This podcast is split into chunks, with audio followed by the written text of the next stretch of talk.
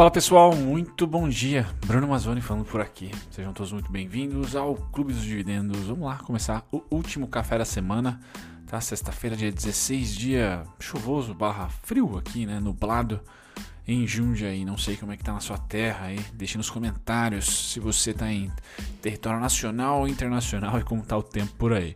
Bom, ontem foi um dia muito contente para a JBS de novo, né? Os investidores ficaram otimistas com essa declaração de culpa da JS lá na gringa, tá certo? Então parece que a sombra de corrupção cada vez mais se descola da JBS hoje 2020, tá? Começa a ficar ali cristalina a sua credibilidade, assim a gente espera, tá?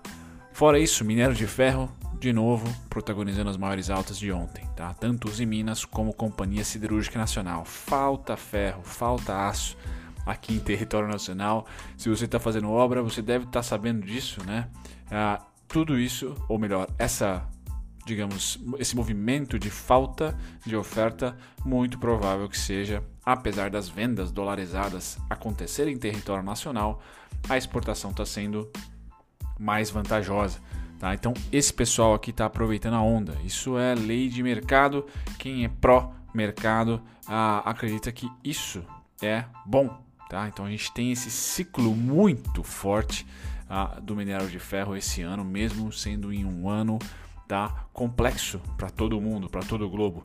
Enquanto lá na Europa tem ali essas vertentes de uma segunda onda, no principal país que nos compra minério de ferro, que é a China, o negócio está voltando à quase normalidade. Tá? Então por isso que a gente não está sentindo essa possível onda, segundo, segunda onda na Europa e um pouquinho nos Estados Unidos, um pouquinho nos Estados Unidos, mais na Europa agora, tá? Porque a China está indo muito bem, obrigado, é um país muito mais, entre aspas, disciplinado, tá?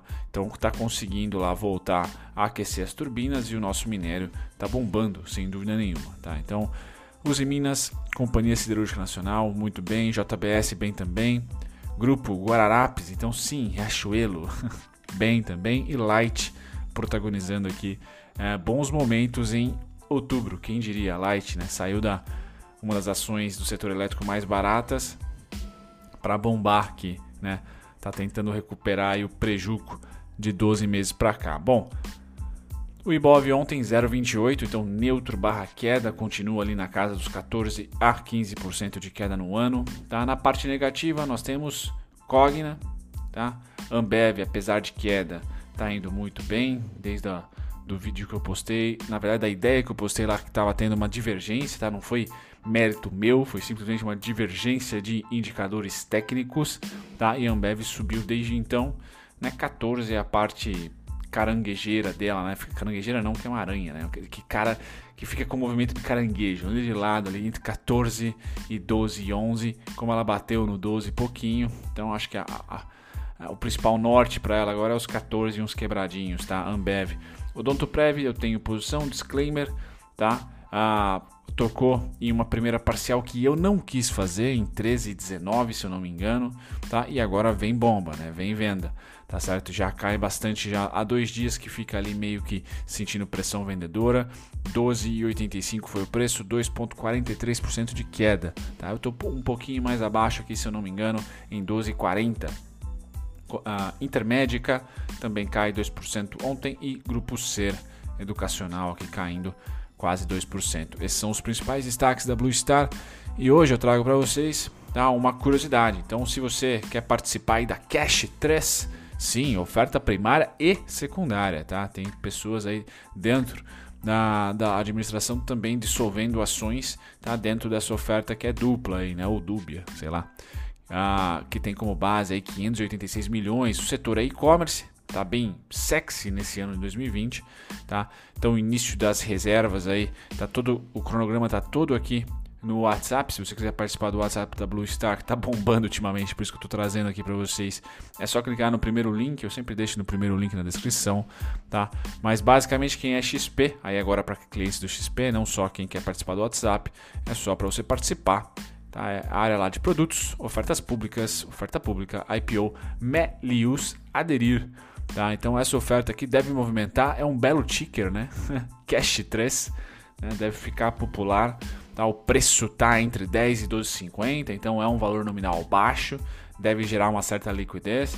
E vamos ficar de olho nessa Melius aí que tem essa oferta, tá? Quando sair todas as datas bonitinhas, a gente deve ter é, datas não, perdão, resultados bonitinhos, a gente deve ter ah, informações melhores, tá? Mas Melius então tá aqui para vocês. Passado essa parte de resumão, vamos ver como é que foi o fechamento de ontem norte-americano, né? Que a gente sempre dá uma olhadinha. S&P cai 0, caiu, né? 0,15. Dow Jones subiu 0,81. Hoje, sexta-feira, dia 16, Europa se recupera um pouquinho de ontem, tá? Então, Alemanha 0,28 de alta, Reino Unido 0,70. Japão fechou em queda 0,41 e Hong Kong fechou em alta 0,94. Então, provavelmente Hong Kong e China descolem da Europa de vez, tá certo? Devido não só à cultura, mas também o estágio mais avançado de recuperação, tá? E conhecimento também, porque foi lá que começou, né, todo esse probleminha. Se há uma segunda onda, eu acho difícil que aconteça em território asiático, tá? Asiático, principalmente na asiático de maneira geral. Acho que todo o povo asiático, de maneira... cultura asiática, não povo, né? Porque tem vários povos. A cultura asiática de maneira geral, juntando todos os povos ali, eu acho que vai lidar melhor tá, com a não segunda onda, né? Por isso que eles vão fazer de tudo para não ter segunda onda, porque tem essa cultura de ser um pouco mais disciplinado, de aceitação maior, né? Estado barra indivíduo, indivíduo barra Estado. Já Europa e América, nós e, e, Estados Unidos principalmente, né, já temos um pouquinho mais de dificuldade devido à cultura latina e também anglo-saxã, que não é muito chegada e está recebendo muitas ordens assim, né, a aceitação é menor. Tá? Então me parece que a Europa vai se descolar da China de uma maneira bem grande, tá? bem larga, principalmente se houver segunda onda. Por enquanto, é, os números são alarmantes na França, ou pelo menos começam a ser preocupantes na França, com, com possibilidade iminente ali, o Macron dizendo, de uh, lockdown, de mais um lockdown. Tá? Bom, passada essa parte aqui dos índices, a gente passa para a direita. Vamos ver como está o petróleo e adivinhem, tá nos 42 e 40. Então deve ficar aqui, sinceramente, até o final do ano, tá? Até o final do ano. Deve ter alguma treta com o lockdown europeu, tá? Aí sim, alguma reunião né, da OPEC, coisa rápida assim, a gente vai ficar esperando a notícia. Mas por enquanto o estoque de petróleo norte-americano está vindo toda semana mais ou menos em linha, então nada de, de, muita volatilidade. A gente espera que aconteça, pelo menos eu espero que aconteça até o final deste ano. Tá? Então o petróleo está tranquilo, domado, né? Ah, com um pequeno estresse no mercado europeu, um pequeno estresse no mercado mundial, a gente tem de novo metais subindo, então prata e ouro sobem, prata 1%, ouro 0,18, neutro barra subida, né? Minério de ferro, a gente tem lá no 120, 121, então realmente se confirmando aqui uma fase de lateralização, tá? A maior foi de fevereiro, janeiro barra fevereiro até final de maio, até metade de maio, perdão. Então devemos estender esse tipo de timing de novo, né? Lateralização aqui para o minério de ferro, que também não é ruim, é tipo o petróleo fica ali lateralizando em cima, né? Então não tem problema, pelo menos na minha opinião, tá? Passados os metais, a gente vem para o setor agrícola. Hoje nós temos café caindo 0,9, algodão subindo 0,42, soja subindo 0,40, trigo 0,16, açúcar cai pelo primeiro dia na semana, um pouquinho, né? Neutro barra queda, e milho sobe forte. Então bacana aqui milho tá? SLC, milho bacana, tá? Soja bom também, tá? Algodão também. Então, um dia contente para SLC, tá certo? Passado aqui dos contratos de grãos, vamos para as proteínas animais. Dá uma olhadinha como é que tá aqui o gado de engorda, que hoje eu vou trazer alguns gráficos mais chegados aqui da parte de proteína. Então, futuros suínos de novo no 70, Gado, de novo no 140, ou chegando muito próximo. Tá? O futuro de gado em pé cai um pouquinho mais, 0,55 de queda. Então, um mercado resiliente. E hoje eu vou trazer para vocês o expresso da carne, eu acho que chama, né? Expresso da proteína para vocês acompanharem, tá? Isso tudo vocês podem ter acesso no XP Expert. Caso vocês queiram saber como que se cadastra, porque nem eu lembro mais, tá? Porque faz tempo que eu me cadastrei, é só pedir pro Gui. Tá? O contato dele também tá na, tá na descrição tá, do vídeo. Bom, o que, que eu vou trazer aqui? Exportações de proteína. Primeiro com esse gráfico, tá? Para vocês darem uma olhada, o resumo das exportações, tá? Agora nesse, nesse mês de outubro, segunda semana do mês de outubro. Então, subida de 11% em volumes. Até a segunda semana de outubro foram exportadas 60 mil toneladas de carne bovina. A média diária foi de 8,6 mil toneladas, uma alta de 11% no comparativo ano a ano. Tá? Os preços, os preços, né? O preço médio ficou na casa de 4.204 dólares por tonelada ou 4,2 dólares por tonelada, 4 mil, né? Patamar 6% inferior ao registrado em 2019. Então, isso aqui é um sinal de que talvez tá, a alta do volume não esteja gerando inflação junto. Né? Então, o preço está caindo. 4% a mais em volumes. Então, assim, a média diária de faturamento cresceu 4% a, a, comparação atual, atingindo 36,1 milhões por dia. Tá? Por que isso é importante? Você que tem Marfrig, tá? exportação de bovinos é importante para frigoríficos de carne bovina como a Marfrig, tá? que tem 70% do resultado na América do Sul. Então, isso aqui, se você ali conectado com a Marfrig, é importante. Tá? Você vai ter aí uh, acesso a informações, esse expresso tá? das exportações, expresso do alimento, não sei como chama esse, esse jornalzinho aqui, Expresso Alimentos e Bebidas, tá? Créditos para analista, analista de alimentos e bebidas Larissa Pérez, da XP. Então aqui você pode acompanhar diversos gráficos que ajudam a você ter uma noção, principalmente de curto e médio prazo, tá? Em relação às exportações, se fala tanto, tá? Às vezes eles tocam também em dívidas, tá? Tem a parte de suíno, que aí é importante para BRF, tá? Para Minerva também, tá? Aqui outros gráficos interessantes, boi, resumo do mercado spot, Tá? Então, altas ah, no boi e o preço das ações se mantém laterais ou até queda. Então, começa a ficar cada vez mais alto aí o spread. Isso é interessante. Tá? Isso é interessante. Olha só esse gráfico que, que coisa maluca, né? Boi, sazonalidade de preço, né? 2019 foi maluco e 2020 continua maluco, principalmente aqui de julho, de julho não, né? Principalmente aqui de junho para frente, né? Tá? 2020 uma alta mais equilibrada, mas ainda assim uma alta forte, tá? Isso aqui é em reais por arroba, tá? Preço da arroba. E em 2019 foi um negócio maluco, né? Foi quase 90 graus.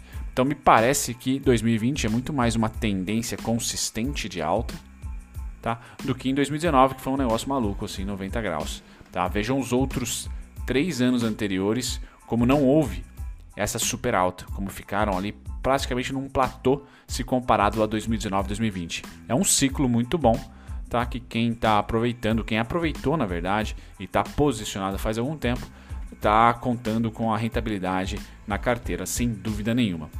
Então essa XP Expert é bacana.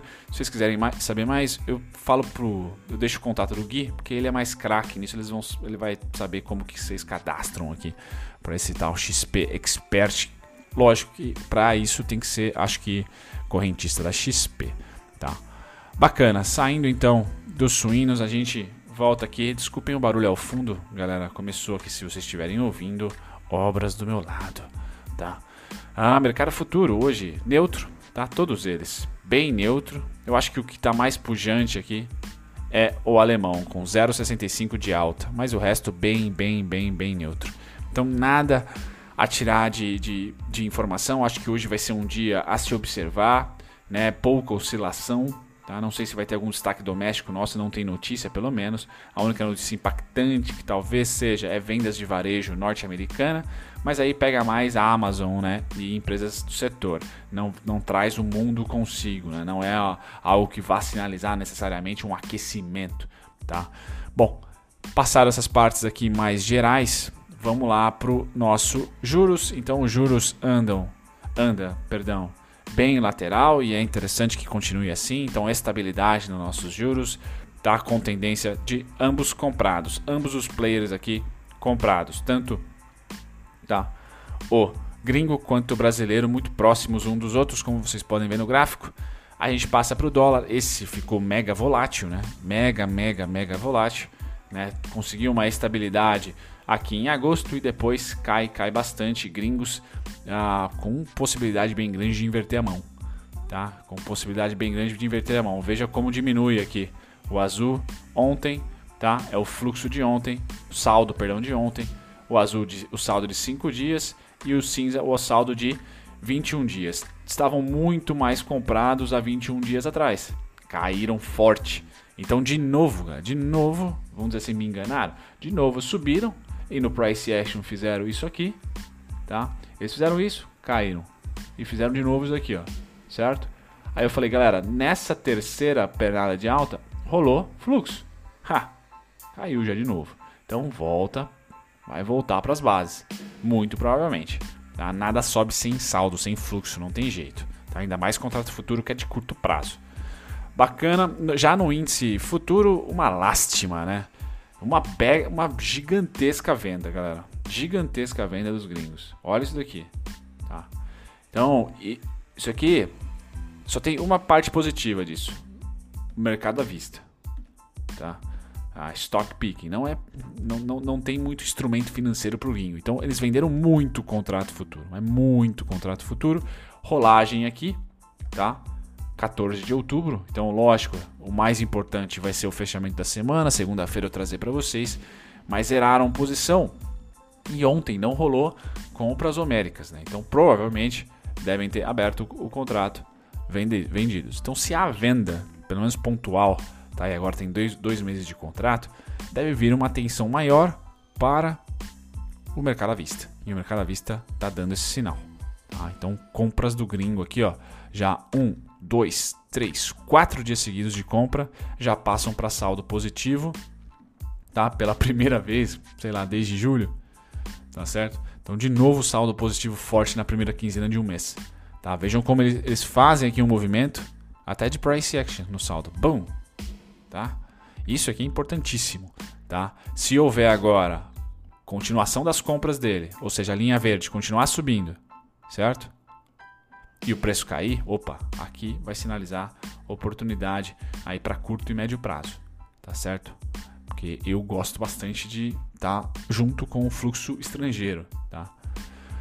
Pois bem, agora notícias, né? Então a Clabin anuncia aí que negociação sobre os royalties com a, o BNDES participação. Então a primeira proposta ah, envolvia o pagamento via emissão de 96 milhões de novas ações ordinárias da Clabin, que no início das Negociações valiam um pouco menos de R$ reais por ação, assim a família receberia 367 milhões de reais em ações da companhia pelos direitos de uso de marca. Tá? Porém, com o aumento do preço da Clabin, mais de um real, sim, foi o vídeo que bombou no começo do ano, né? melhor investimento do ano, né? tanto com a LBN 3, 4 ou 11, principalmente a 11 tem mais liquidez, tá? mas enfim, a, a transação passou a ter potencial de remuneração aos controladores de 470 milhões. Então toma, tá? Valor que o BNDES não estaria disposto a pagar. Então, por um momento de mercado, o BNDES deu para trás porque salgou, né? Salgou aqui mais de 100 milhões, tá certo? Ah, acreditamos, é a opinião da Levante, do editorial deles lá. Acreditamos que essa notícia, embora extraoficial, signifique que o desfecho dessa longa história, saída do BNDES, está mais próximo. Dessa forma, esperamos impacto positivo no preço das ações. Ah, sem dúvida, o mercado odeia o BNDES participação. As empresas adoram, porque ele só aparece quando elas estão endividadas. Mas, enfim, trazendo para vocês o price action da Clabin, tá? Eu acredito, com essa notícia ou não, que ela tem ainda potencial de lateralização, tá? O dólar deve dar uma caidinha, assim como as exportadoras devem dar uma segurada. E essa segurada, eu analisei esses dois fluxos de queda aqui, tá? cerca de 30% cada, por enquanto a Clabin, cerca de 7 reais, 6 a 7 reais, né? 30% cada, por enquanto a Clabin caiu 12, então tem aí uma margem, não digo de 30, né? voltando lá para os 18, pode ser, tá? mas eu tenho essa região aqui, de price action até, nem é ponto no mestre de dividendos, aqui ó, essa região como preferida, tá? de pullback, se ela der essa oportunidade, não essa. Tá? Ela está tentando brigar aqui nessa região, certo? Eu acredito que ela vai vir para baixo, um pouquinho mais para baixo. Tá? O que não é reversão de tendência, e sim oportunidade para essa empresa que está começando agora a se capitalizar, ou melhor, é, se capitalizar não, capitalizar o seu projeto gigantesco de expansão que é o Puma. Né? Covid, então o que eu falei para vocês, as ações voltam a cair. França é a situação mais caótica. Estados Unidos começam a ter também pipocar ali em 22 estados americanos um recorde. Então sim, tá? É, a gente está suspeitando. A outra notícia ruim foi que o auxílio americano não vai vir pré-eleição, mas eu colocaria um, um asterisco aqui, tá? Né?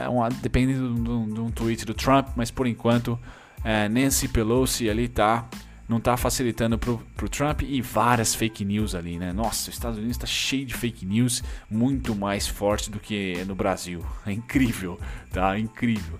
Cuidado do Biden, cuidado do Trump, dos dois lados aí, bombardeio, tá? Atualmente mais pro lado do Biden, mas segura, né? Então eu não acredito em nenhuma notícia sobre o, o auxílio pré ou pós-eleição. Só dia a dia tem que apurar porque isso aqui é crucial politicamente. Crucial, tá certo? Tá? Porque de um lado o Trump vai acusar que quem está segurando é, são os democratas, e por outro lado os democratas vão falar que esse auxílio não é o correto, tá? precisa de mais.